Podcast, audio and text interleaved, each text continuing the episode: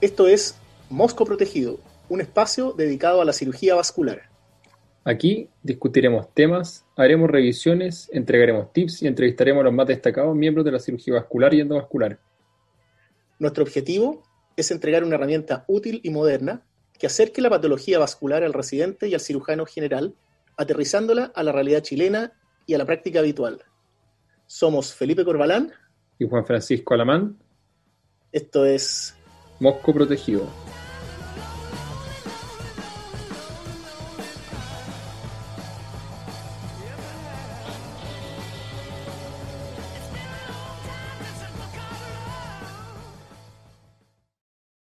Hola, bienvenidos a nuestro nuevo episodio de Mosco Protegido. Hoy vamos a discutir de isquemia crítica y enfermedad arterial. ¿Cómo estás, Felipe?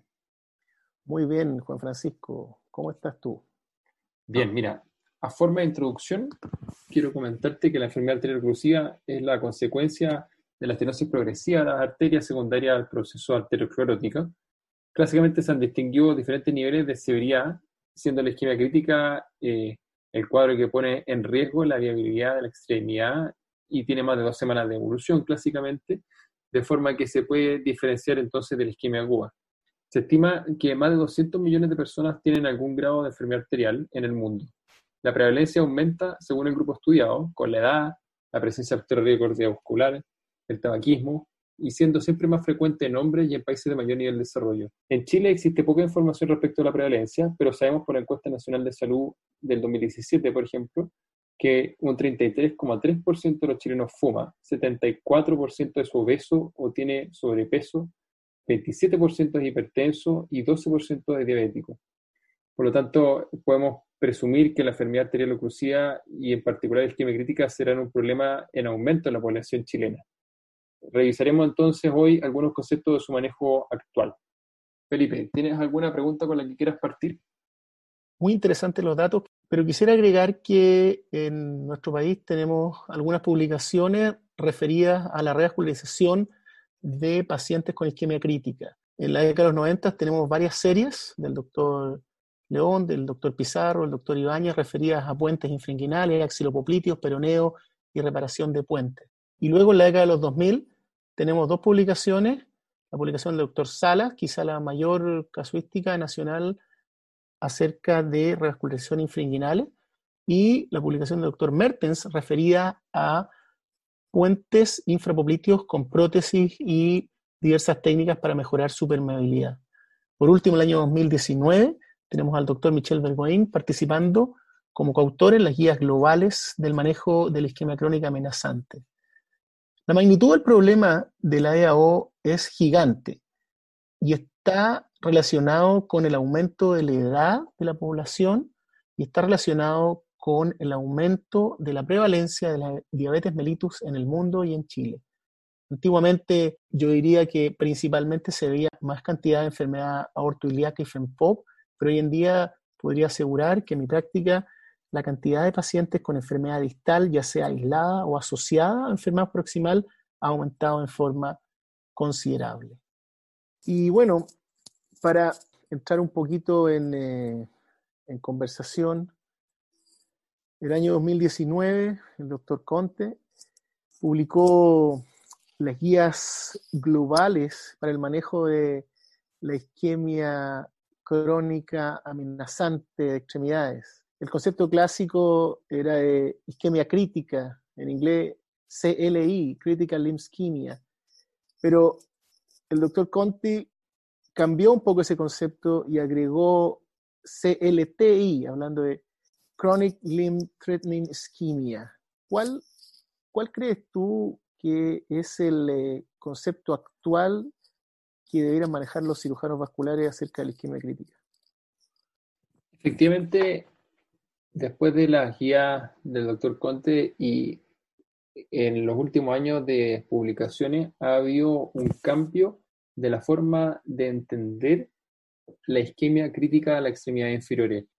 Secundario al aumento de la diabetes y de los patrones de enfermedad distal, eh, también presente en gente mayor o en pacientes con enfermedad renal crónica, ahora el concepto ha pasado de ser más que una definición hemodinámica, una consideración de todos los factores que pueden alterar el proceso de cicatrización de un paciente cuyo pie esté isquémico.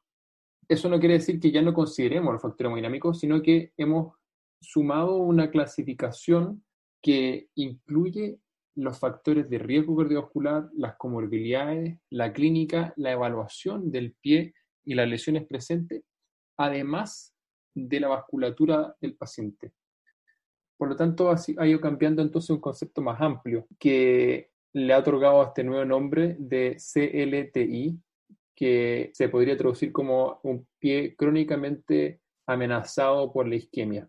Este nuevo concepto, como te comentaba, mantiene sin embargo los criterios hemodinámicos. A forma de recordar, es un índice tobillo-brazo menor de 0,4, una presión absoluta de tobillo menor de 50 milímetros. Una presión de ortejo menor de 30. O una presión transcutánea de oxígeno menor de 30 milímetros. Y además el un PDR plano. Todos estos factores son definitorios de la isquemia crítica llamada habitualmente o la CLTI de hoy. Es importante entonces la evaluación conjunta de todos los parámetros hemodinámicos, las comorbilidades presentes, el patrón de enfermedad muscular proximal o distal y la condición completa del pie, esto último con métodos eh, de clasificación moderna como los que vamos a hablar más adelante, eh, uno de ellos la clasificación de Wi-Fi. Por lo tanto, el nuevo concepto de isquemia crítica es el de un pie en riesgo por isquemia, cuyo diagnóstico incluye factores hemodinámicos, clínicos, y de esa forma toma en cuenta todos los factores que pueden alterar la cicatrización, no solamente el estudio no invasivo o el estudio angiográfico. Quisiera agregarte solamente que cuando solamente existía el bypass como la única solución a la isquemia crónica, lo que importaba era en qué momento había que hacer el bypass, y el bypass había que hacerlo cuando había una herida en el pie, cuando la presión de tobillo era muy baja, cuando el paciente tenía dolor. Sin embargo, al aparecer la angioplastía, empieza a aparecer una segunda pregunta. ¿En qué momento a un paciente le hacemos un bypass o en qué momento le hacemos una angioplastía?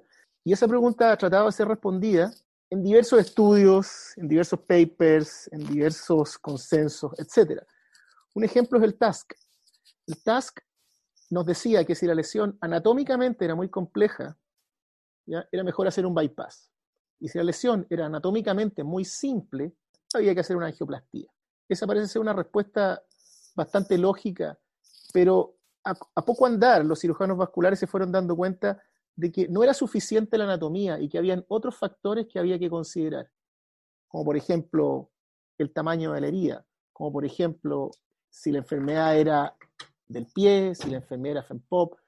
Entonces, yo creo que el, el concepto actual del doctor Conte viene a considerar aspectos que previamente no habían sido considerados y que los cirujanos vasculares necesitábamos para una correcta evaluación de un paciente con isquemia crónica y para con todos esos elementos poder decidir cuándo operar a un paciente y por qué vía operarlo. Felipe, en este contexto, un paciente una isquemia crítica, ¿debo hospitalizarlo siempre cuando lo veo en el servicio de urgencia?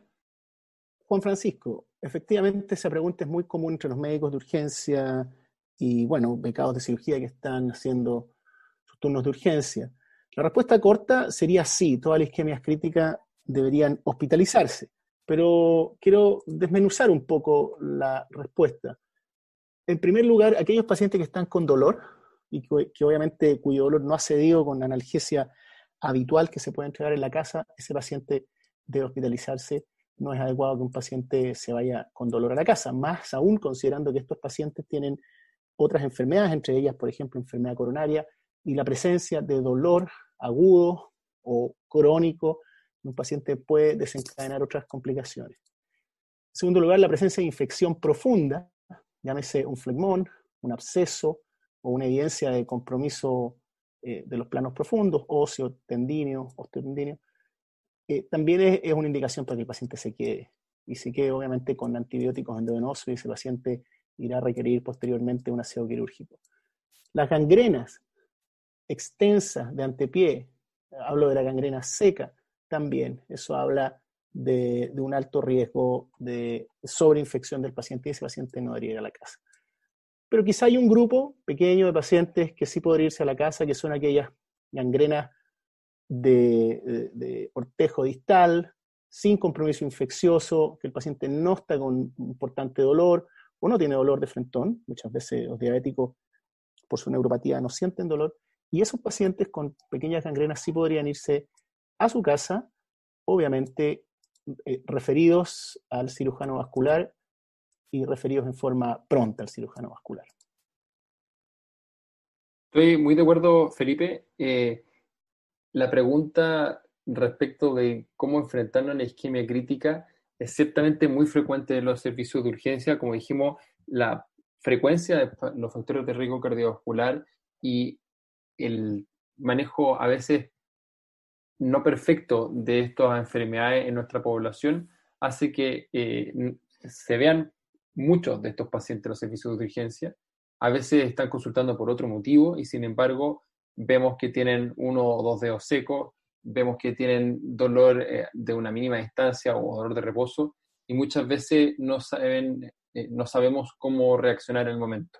Pero me parece que queda muy claro que habiendo una infección o dolor de reposo, es necesario hospitalizar y tomar las conductas en consecuencia. Juan Francisco, te quiero preguntar ahora acerca de las clasificaciones.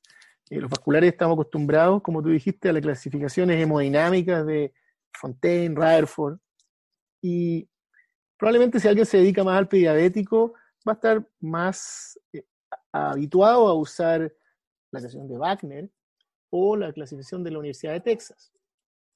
Sin embargo, hoy en día, hace ya algunos años, que se viene hablando de la clasificación de Wi-Fi Wi-Fi. ¿Qué característica tiene esta nueva clasificación y por qué todos deberíamos empezar a usarla con mayor frecuencia? El score de Wi-Fi es una escala de evaluación integral de la situación de una extremidad en la isquemia crónica. Fue propuesto por los doctores Mills y Conte en 2014 y evalúa los tres grandes puntos a medir en estos pacientes. Como su sigla dice, WIFI es Wound, Ischemia y Food Infection.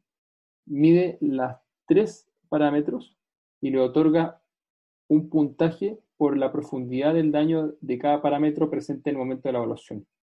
Por ejemplo, en, el Wound mide qué parte de la extremidad y qué porcentaje de la extremidad está comprometida. En isquemia se evalúa con la evaluación no invasiva de la extremidad, con ese tobillo-brazo, la presión de tobillo, eh, de los ortejos y de, de CPO2. Y foot infection es el grado de sepsis local, si hay celulitis, si hay gangrena húmeda y si hay alteración de los exámenes. Entre las tres parámetros, a cada uno se les da un puntaje y luego el puntaje de esos tres parámetros se lleva a una tabla muy similar a la de TNM, de la clasificación oncológica, y esa tabla final clasifica a los pacientes en cuatro niveles de riesgo de amputación y de pérdida de extremidad. Es muy bajo, bajo, moderado o alto. Esta clasificación, además de, por lo tanto, dar un pronóstico de la extremidad, nos permite clasificar mejor y guiar el tratamiento. Es muy, es muy probable que un paciente que tiene un peor puntaje de Wi-Fi necesite de probablemente un bypass para lograr reperfundir y salvar la extremidad. Por lo tanto, es una escala bastante completa y la idea es que lentamente vaya reemplazando otras escalas de medición como son las de Wagner o la de la Universidad de Texas. Sí, eh, Wi-Fi yo creo que es un tremendo avance, creo que es una clasificación para que los vasculares empecemos a usar, pero yo no le quitaría mérito a la, clasificación de Wagner, creo que el mérito principal que tiene es la simpleza. Y dado que es muy simple, es muy fácil de aplicar en nivel primario, porque aplicar el Wi-Fi en el nivel primario es muy difícil, pero es muy fácil eh, uno como vascular comunicarse con un médico de atención primaria y decirle este pie es un Wagner 3, un 4, un 5, y uno va a saber rápidamente discriminar o decir si mándamelo, manejarlo con antibióticos, espera dos semanas, etc. Yo creo que Wagner tiene esa ventaja. Wagner efectivamente es más para el pediátrico neuropático, quizá es para esto que digo yo, que es para tratar de simplificar las cosas entre vascular y el nivel primario, pero si uno ya entra en la decisión de revascularizar un paciente o saber qué le voy a hacer, creo que es necesario ir más allá de Wagner, ir más allá de Texas, y eso es Wi-Fi. Gracias, Felipe. Mira, tengo otra pregunta. En este mundo actual de la cirugía vascular, donde tenemos tanta disposición del manejo endovascular y en que cada vez aparecen dispositivos de menos morbilidad y de mayor éxito, ¿qué pacientes hoy van a bypass como primera opción en el siglo XXI? Bueno, es una pregunta muy interesante y creo que la voy a contestar eh, a título personal. Y hago esta, esta aclaración porque si uno busca la literatura hoy en día, manejo de la isquemia crónica, isquemia crítica, de las oclusiones FEMPOP, de la enfermedad tibial, below the knee, lo que sea, la cantidad de trabajos, técnicas, formas, nuevos dispositivos con que se van a encontrar es, prácticamente infinita.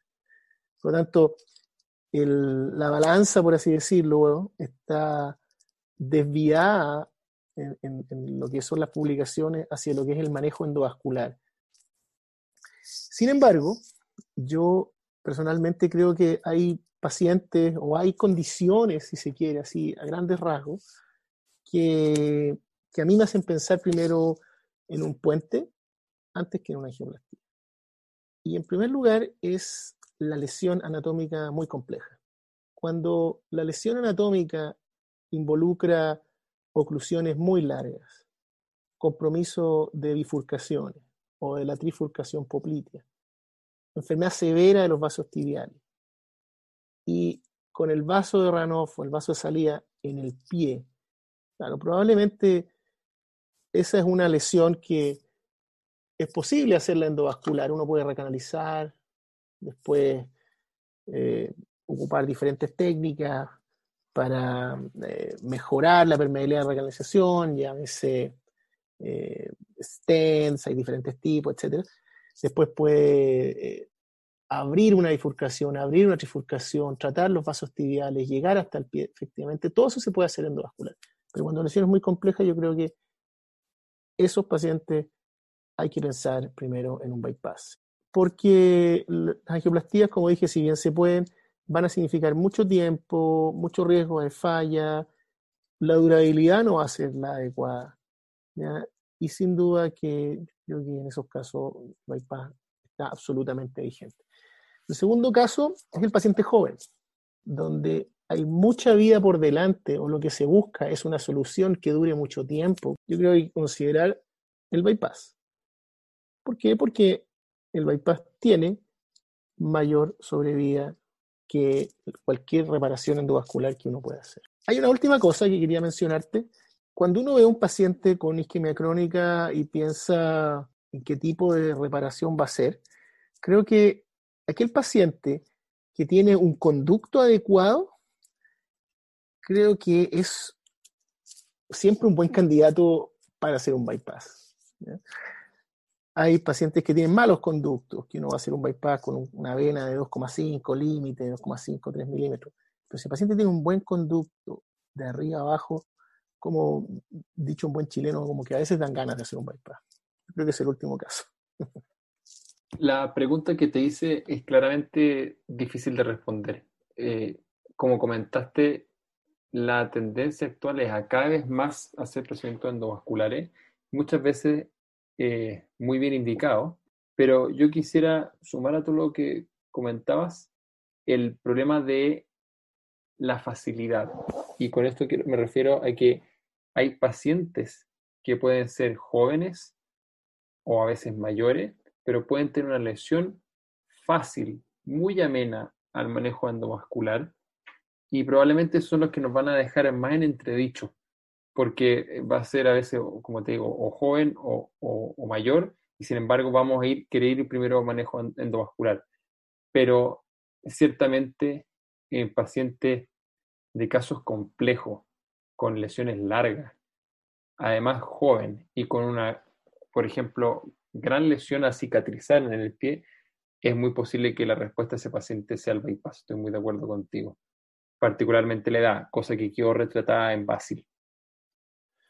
Sí, yo creo que eso que tú mencionaste acerca de una lesión larga, difícil, en un paciente joven, eh, con buen conducto, bueno, esa, es justamente lo que trata de resolver eh, eh, el doctor Conte en su, en su trabajo. O sea, para la decisión de hacer un bypass o hacer una angioplastía, no basta con saber si la lesión es una estenosis o una oclusión, no basta con saber si la lesión tiene más de 5 o 10 centímetros.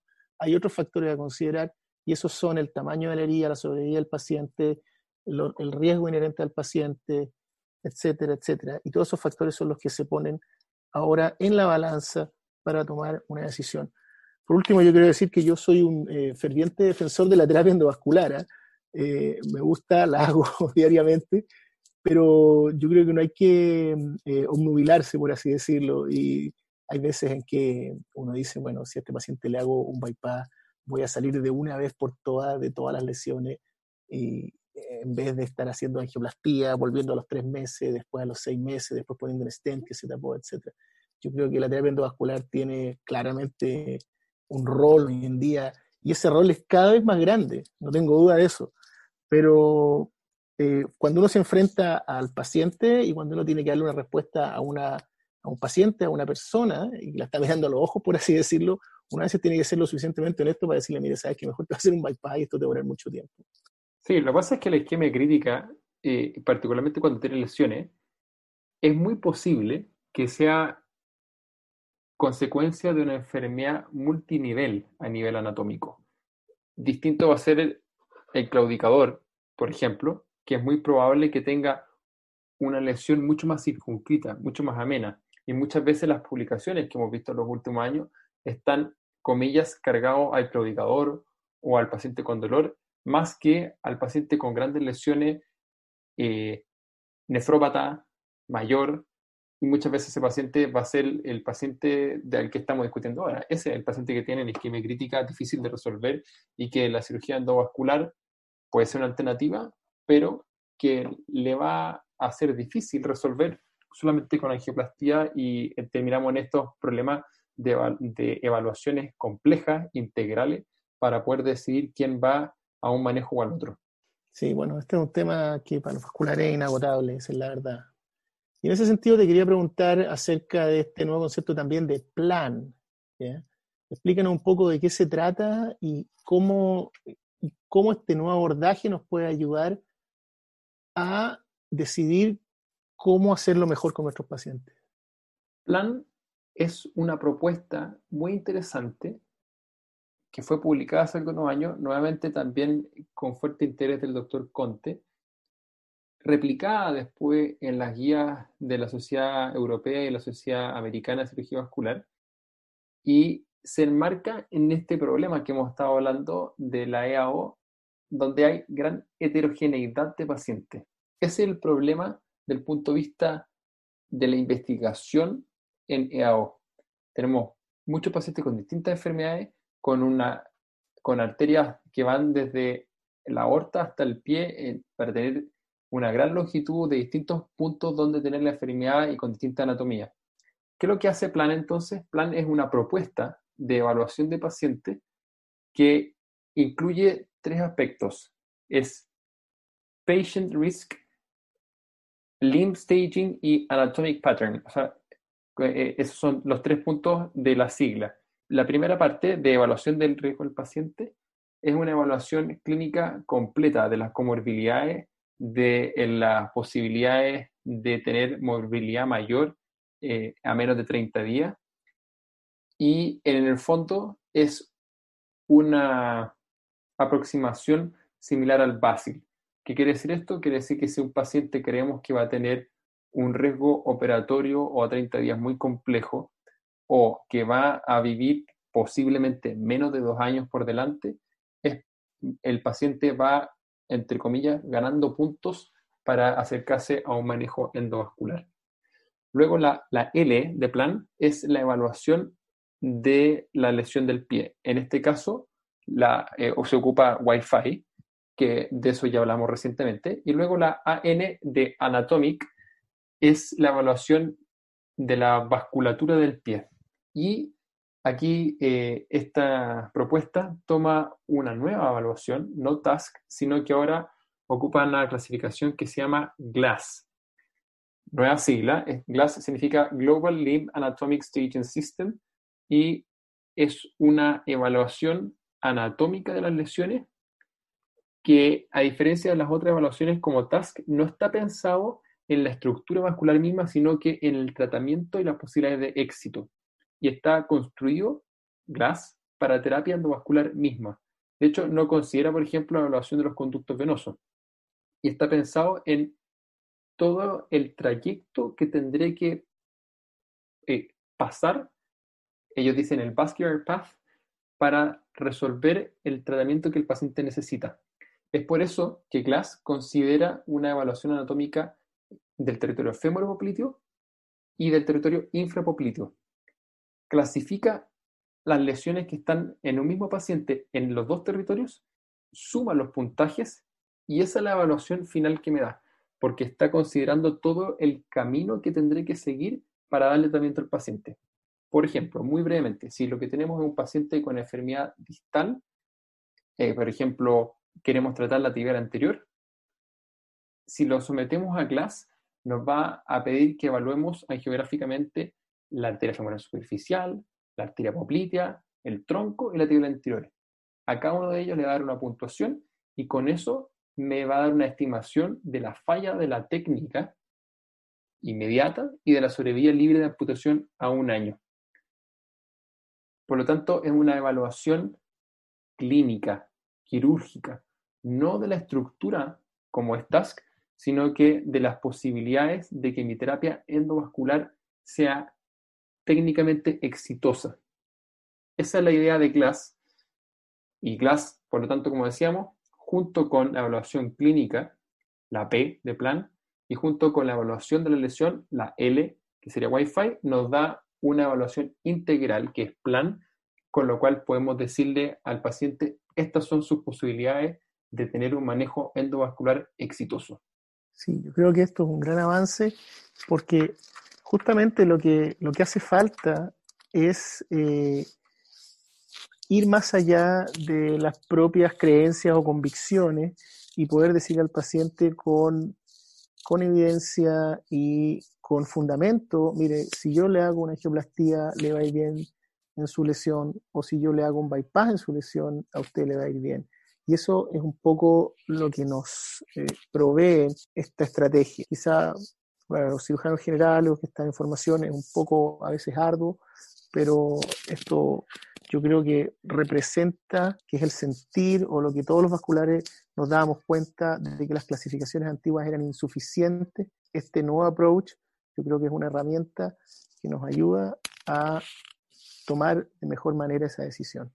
Realmente, y ayuda a ordenar un poco también, porque esto, esta patología tan heterogénea y sin embargo tan prevalente, durante algún tiempo estaba manejando según las variaciones locales muchas veces de cada hospital. Hay buenas capacidades endovasculares, bueno, entonces puede ser que haya mayor tendencia. Hay muy buenos cirujanos, puede ser que haya más bypass. Cuando debiéramos subirnos al carro de la tecnificación de la cirugía, de la evaluación de resultados que llevan el resto de las patologías quirúrgicas. Finalmente, Felipe, hoy día que tenemos todas estas clasificaciones, todas estas evaluaciones integrales, todavía siguen apareciendo algunos pacientes eh, con etapas muy avanzadas de su enfermedad y de sus enfermedades que lo han llevado a la EAO. No es infrecuente recibir en el policlínico, por ejemplo, a el paciente hombre muy mayor, a veces un poco postrado, con una lesión evidentemente isquémica, seca, que nos hace nosotros preguntarnos cuál es la verdadera necesidad de tratar esa lesión. Por eso quisiera preguntarte, ¿cuándo le ofreces tú un manejo médico paliativo de la isquemia crítica a un paciente y no pasas ni por PTA, ni por bypass, ni por discusiones si Wi-Fi, plan o Glass? Sí, que una pregunta clave, porque hoy en día Tenemos un aumento en la población añosa, un aumento en la población de ancianos que muchas veces están en casa de reposo, postrados. Y por otro lado, hay un aumento en lo que es la oferta de nuevas tecnologías, formas y a veces, abro comillas, panacea que pueden solucionar todo. Yo creo que para responder tu pregunta hay que pensar ya no como cirujano vascular, sino que pensar como médico. ¿ya? Y aquel paciente que está probablemente en la etapa final de su vida, aquel paciente que está postrado y que está con un deterioro orgánico cerebral, eh, que no tiene conciencia de lo que está pasando afuera, yo creo que son pacientes en los cuales eh, no hay que eh, ofrecer medidas desproporcionadas. Creo que donde hay que ofrecer alguna medida es cuando el paciente tiene dolor, o cuando el paciente está cursando con infección que potencialmente lo puede llevar a algo más grave. Em, independientemente de, si el paciente está postrado o no, yo creo que la presencia de dolor e infección nos obligan a hacer algo. Y probablemente ese algo va a ser más bien un exéresis que algún tipo de revascularización. Entonces, como digo, eh, yo creo que en este tipo de paciente hay que pensar, como digo, como médico y no como vascular y no hay que dejarse encandilar por toda la cantidad de cosas que hoy en día tenemos disponibles para tratar pacientes y arterias. Excelente, sí, es un paciente que es frecuente de ver y yo creo que en esos casos es posible que una maniobra conservadora y que incluso a veces evite hasta la amputación si tenemos un paciente que no tiene dolor importante, que no está séptico, que la herida está seca, perfectamente podemos seguir manejando sus factores de riesgo cardiovascular, mandarlo a la casa con curaciones con povidona que permitan que esto se mantenga seco y con un manejo adecuado del dolor. Bien, Juan Francisco, creo que hemos tocado puntos importantes de lo que es la enfermedad arterial oclusiva, extremidades inferiores y la isquemia crítica. Este es un tema que es eh, larguísimo y no se acaba aquí, por supuesto, y tampoco se va a acabar con estas guías. Todos los días están saliendo nuevas formas de enfrentar a estos pacientes, nuevos dispositivos para enfrentar a estos pacientes, nuevas estrategias para enfrentar a estos pacientes. Eh, el problema es tan grande a nivel mundial, o sea, la prevalencia de esta enfermedad es tan alta y es probable que siga aumentando que este es un tema que obviamente no se va a acabar. Así que la invitación es, como siempre, seguir estudiando, seguir estando atento a qué es lo, que, es lo nuevo que se viene eh, en esta materia.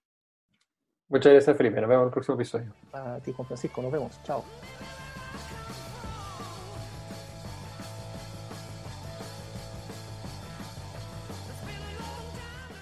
Bien amigos, terminamos así nuestro episodio de hoy.